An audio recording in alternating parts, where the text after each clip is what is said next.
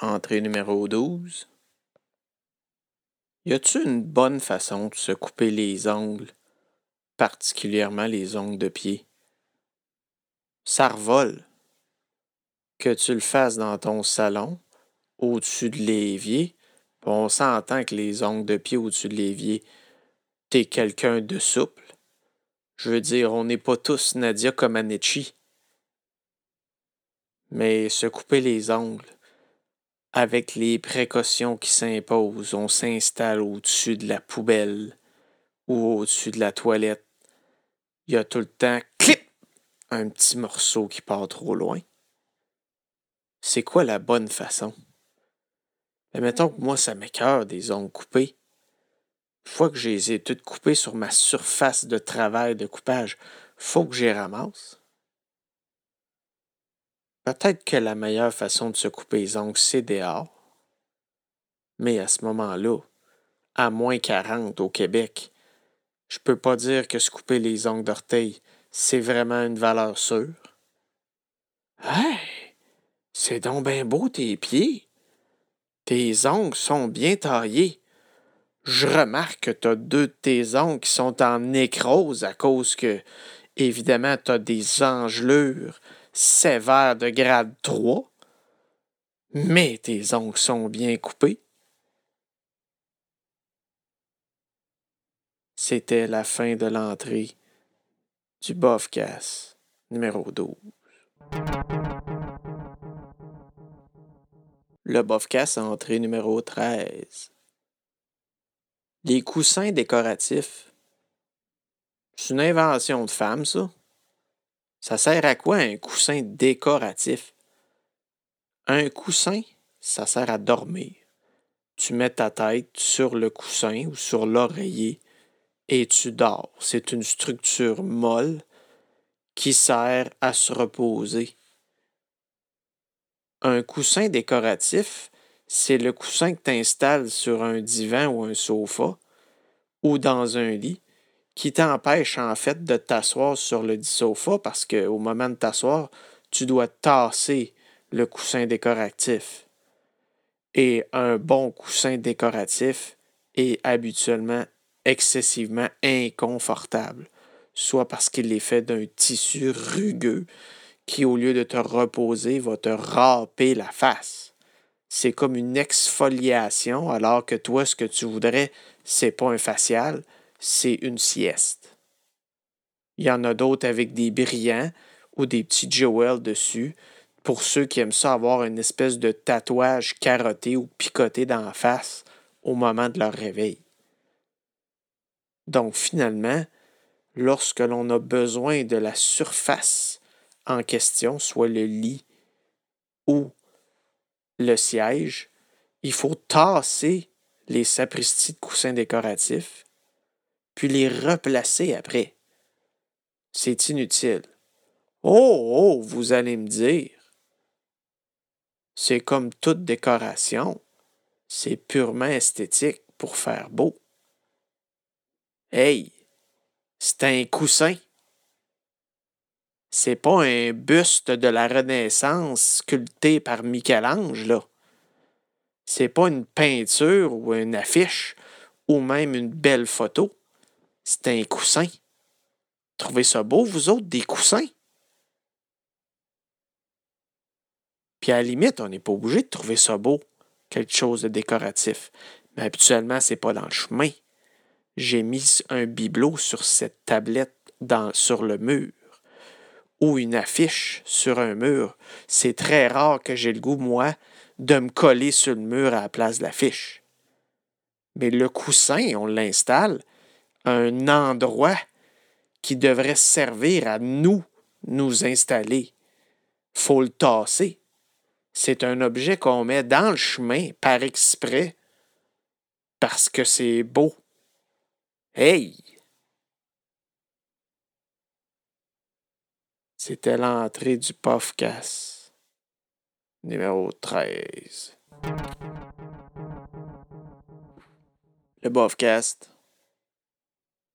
Entrée numéro 14.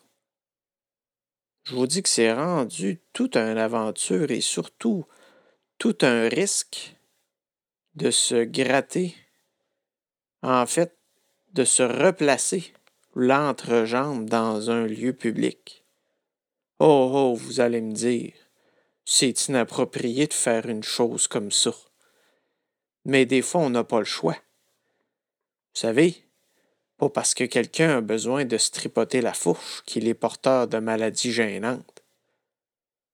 Il arrive parfois, lors d'un déplacement, par exemple, on sort de sa voiture, que la verge décide de s'installer ou de basculer du mauvais côté de la séparation de l'entrejambe de notre boxeur, créant ici une situation assez inconfortable. Messieurs savent de quoi je parle. L'engin en question, changeant de volume fréquemment au cours de la journée, selon la température et notre enthousiasme, eh bien, il se déplace. Il n'est pas euh, blotti et bien supporté comme une paire de seins. Ça fait que des fois, oui, il va se retrouver de malencontreuse façon. Et on se doit de le replacer. C'est comme se gratter. Mais si on porte un jeans, par exemple, c'est difficile de le replacer de l'extérieur. Il est habituellement bien, bien inséré dans la mauvaise jambe, et là, il faudrait réussir à le remonter à travers le tissu du jeans et du pantalon boxeur, ce qui peut être une opération qui prend beaucoup de temps. C'est beaucoup plus efficace d'y aller d'un sweep en real time, c'est-à-dire tu prends ta main, tu la dans ton pantalon et tu remontes vers le haut, replaçant ainsi l'inconfort. Mais à notre époque de la technologie moderne, on est filmé partout. Le gars à côté a peut-être son iPhone. Il y a des caméras de surveillance dans partout, partout, partout. Qu'est-ce que tu fais quand tu es au milieu d'un allée au Walmart et que tu as une urgence de replacement? On regarde à gauche, on regarde à droite, on fait le sweep à une main. Mais s'il faut que quelqu'un t'ait vu, t'as l'air de quoi? C'est sûr que tu as été filmé quelque part. Je pense que la seule façon qu'on peut s'en sortir, c'est de passer le mot. C'est d'en parler c'est comme l'intimidation. Si les gens étaient vraiment au courant, surtout les femmes, de l'inconfort qu'un homme peut ressentir quand son petit paquet est tout en moton, eh bien, ça serait plus accepté, le replacement des organes génitaux externes en public. Mais on n'est pas rendu là comme société, je pense. Alors, messieurs, continuez d'essayer d'être discret. Mais ne vous surprenez pas si un jour vous vous retrouvez sur YouTube dans un spécial vidéo caméra de surveillance de gars qui se replace le petit monsieur. Question de confort. C'était le Bofcast, entrée 14. Le Bofcast Entrée numéro 15. Il y a une grosse mode en ce moment, les Iron Men. Gros phénomène. C'est vraiment important dans la vie d'être capable de faire du vélo longtemps pour ensuite faire de la nage et finir par partir à la course. C'est une situation qui arrivait souvent aux hommes des cavernes de l'époque lorsqu'ils s'enfuyaient d'un dinosaure, bien que je remets en doute l'existence des vélos à cette époque. Alors les Ironmen, de plus en plus d'adeptes de cette espèce de sport qui est une, à la jonction entre la santé et le show-off. Je voudrais juste dire une chose. Comme vous le savez, Ironman, ça veut dire homme de fer. Si tu es vraiment fait en fer, tu peux pas nager. Un vrai Iron Man, il coule au fond. Il serait peut-être temps, les petits amis, que vous changiez le nom de votre activité pour quelque chose de plausible. C'était le Bofcast entrée 15. Le Bofcast entrée numéro 16. Les chemises de l'archiduchesse sont-elles sèches ou archi-sèches?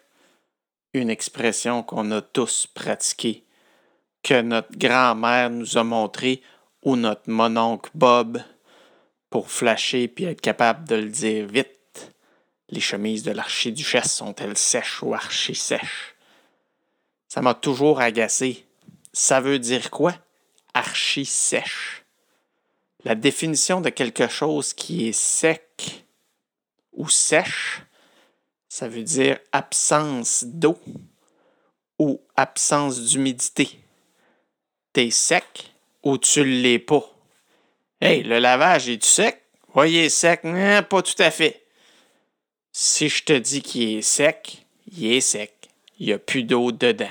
Ce n'est plus mouillé. Le désert est sec. Un craquelin, c'est sec. Donc, ça veut dire quoi archi sèche?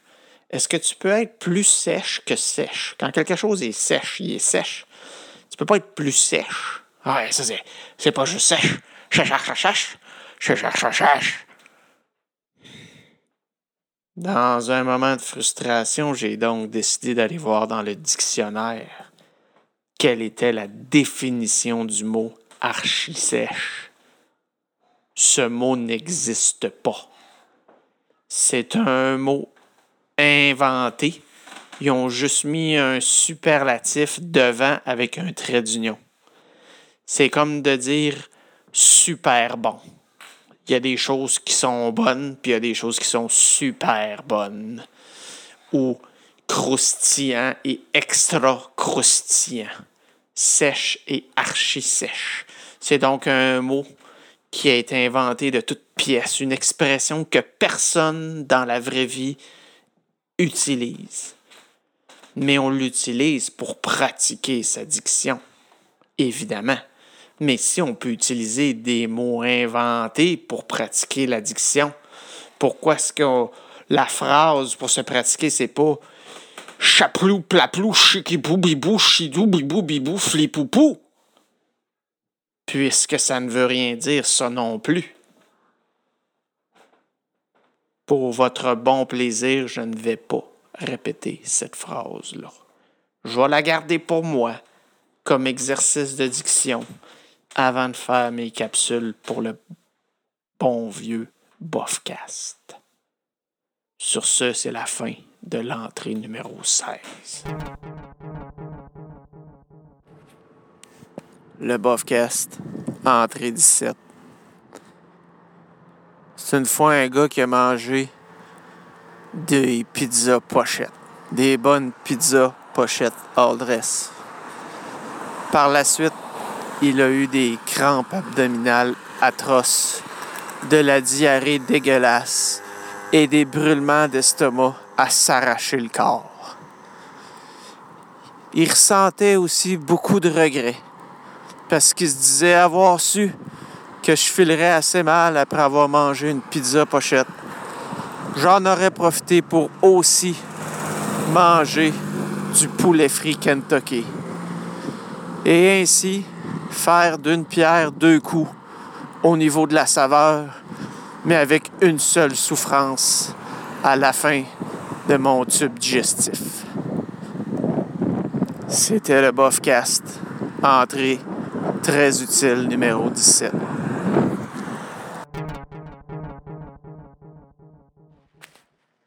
Le Bofcast, entrée 18. Les caisses rapides. Vous savez, au supermarché, il y a la caisse rapide où on indique le nombre d'articles que vous pouvez amener.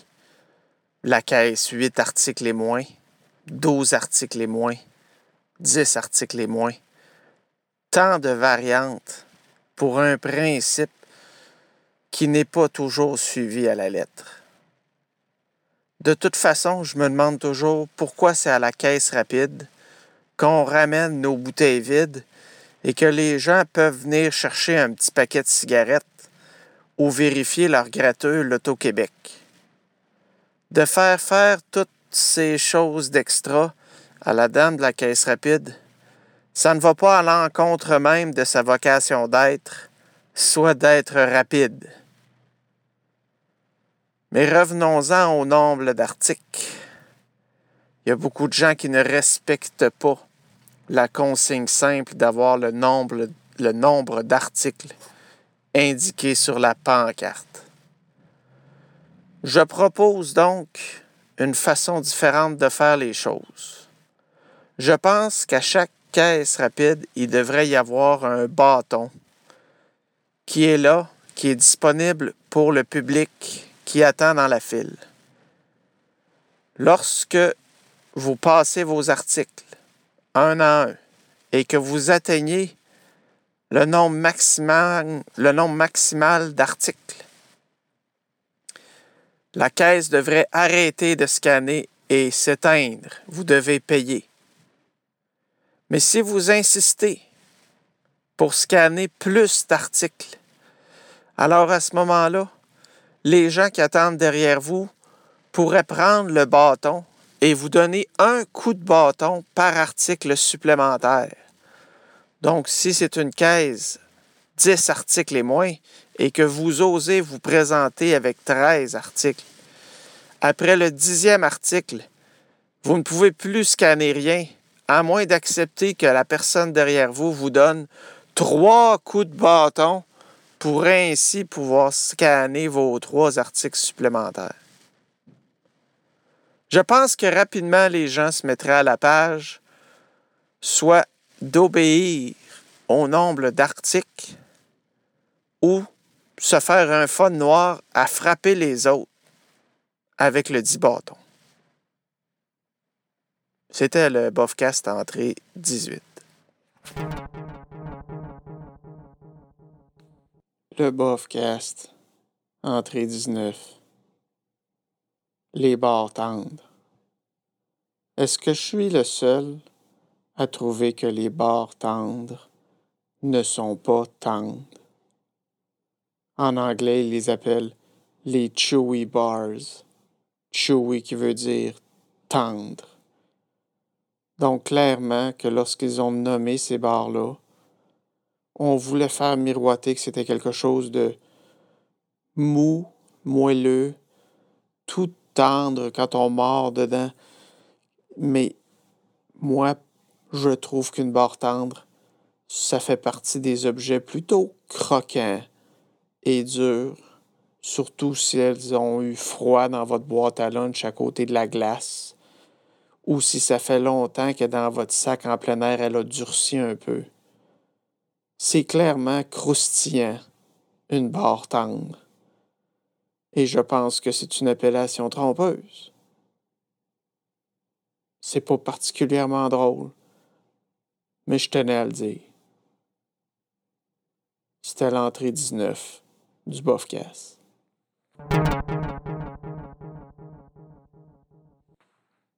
Le Bofcast, entrée 20. Aujourd'hui, je me suis retrouvé dans un dilemme. Un dilemme qui revient souvent, souvent. Est-ce que je laisse passer cette personne âgée devant moi? Que ce soit pour embarquer dans un véhicule, lorsque je fais la file pour payer quelque part. Peu importe la situation, de temps en temps, je vois arriver une personne âgée et je me dis, par politesse et par respect pour mes aînés, et parce que je suis bien élevé, je vais laisser passer cette personne âgée. Mais à chaque fois, à chaque fois, je me dis, moi, ça va me prendre deux minutes de moins. Je suis beaucoup, beaucoup plus rapide. Et si je laisse passer cette année, ça va me ralentir de façon considérable. Je vous donne un exemple.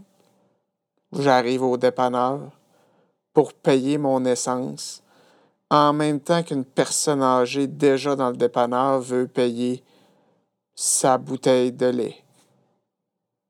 On arrive à peu près en même temps à la caisse. La politesse me dit Allez-y, madame. Allez-y, monsieur.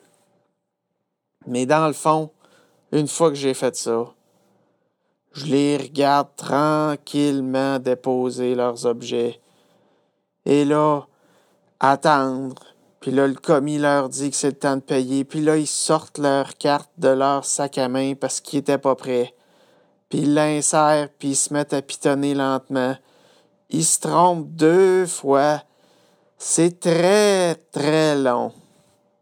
Et je me dis, si je l'avais coupé, puis que j'avais dit, OK, euh, la caisse, je veux payer l'essence de la 3, puis qu'il m'avait donné mon argent, puis je serais parti, ça m'aurait pris 15 à 20 secondes. Puis la personne âgée, même si elle m'aurait trouvé impoli, ça l'aurait rajouté 15 secondes dans sa vie. Tandis que le contraire, quand moi je la laisse passer, je rajoute 5 minutes d'attente dans ma vie. Puis il me semble que rendu là, les minutes de ma vie sont plus importantes. Je vais probablement continuer d'être poli, et à chaque fois me dire J'aurais donc dû être impoli, puis couper cette personne, quitte à la pousser par terre. C'était l'entrée numéro 20 du podcast. Le Bofcast. Entrée 21. Hey, entre vous autres puis moi, là, est-ce qu'on fait une entente tout de suite maintenant? Qu'un soutien-gorge, ça ne soutient clairement pas la gorge? Ça fait encore partie de ces mots trompeurs qui nous induisent en erreur. Probablement qu'à l'époque, dire le mot saint, c'était un péché mortel. Si on y avait appelé ça un retien saint ou un supporte-mamelle, le bon Dieu serait venu les visiter pour soit les foudroyer ou les rendre sourds plus rapidement que la masturbation. Alors ils ont décidé d'appeler ça un soutien-gorge mais je m'explique quand même mal le choix des mots.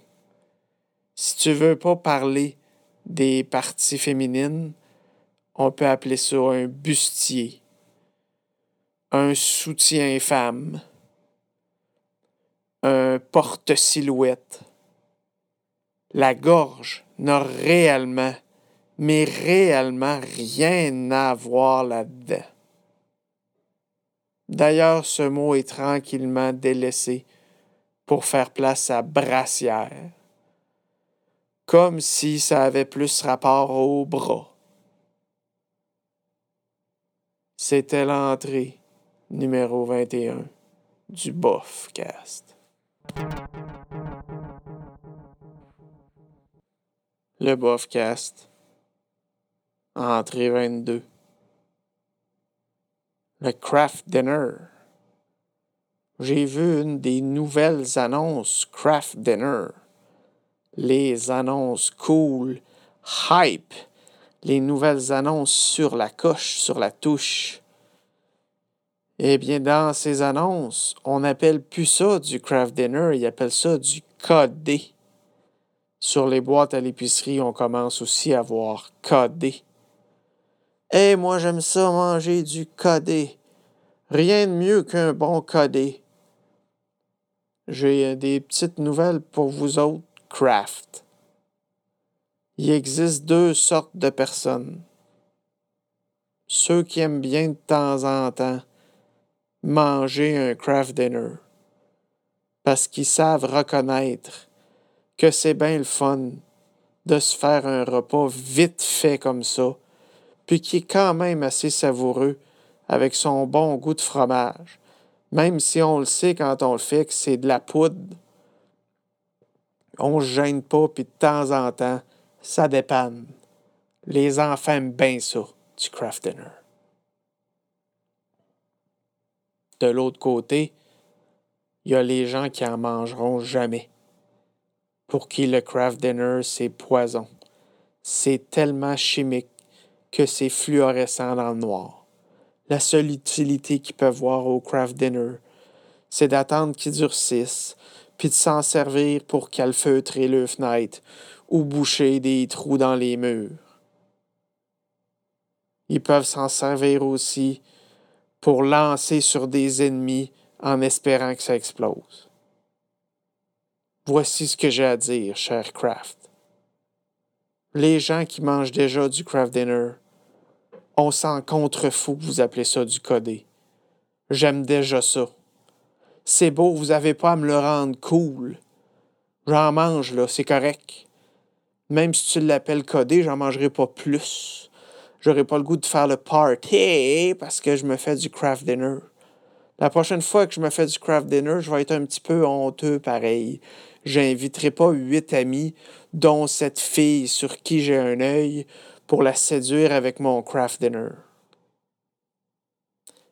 Pour ce qui est de l'autre clan, le clan de ceux qui n'en mangeront jamais, ils ne sont pas dupes. Même si vous changez l'appellation et que le craft dinner est devenu du codé, je ne crois pas qu'ils vont se faire berner et en acheter. Hey, regardons ça, des nouilles chimiques. Du craft dinner, j'en mange pas, mais codé, ça sonne meilleur pour la santé. Restez donc avec le nom qui vous a mené jusque-là. Craft dinner, c'est une vieille tradition. Ça mérite de se poursuivre. Le codé, mettez ça aux poubelles, puis faites une petite réunion avec le publiciste qui a eu cette brillante idée et foutez-le à la porte, de ma part. C'était le Bofcast, entrée 22.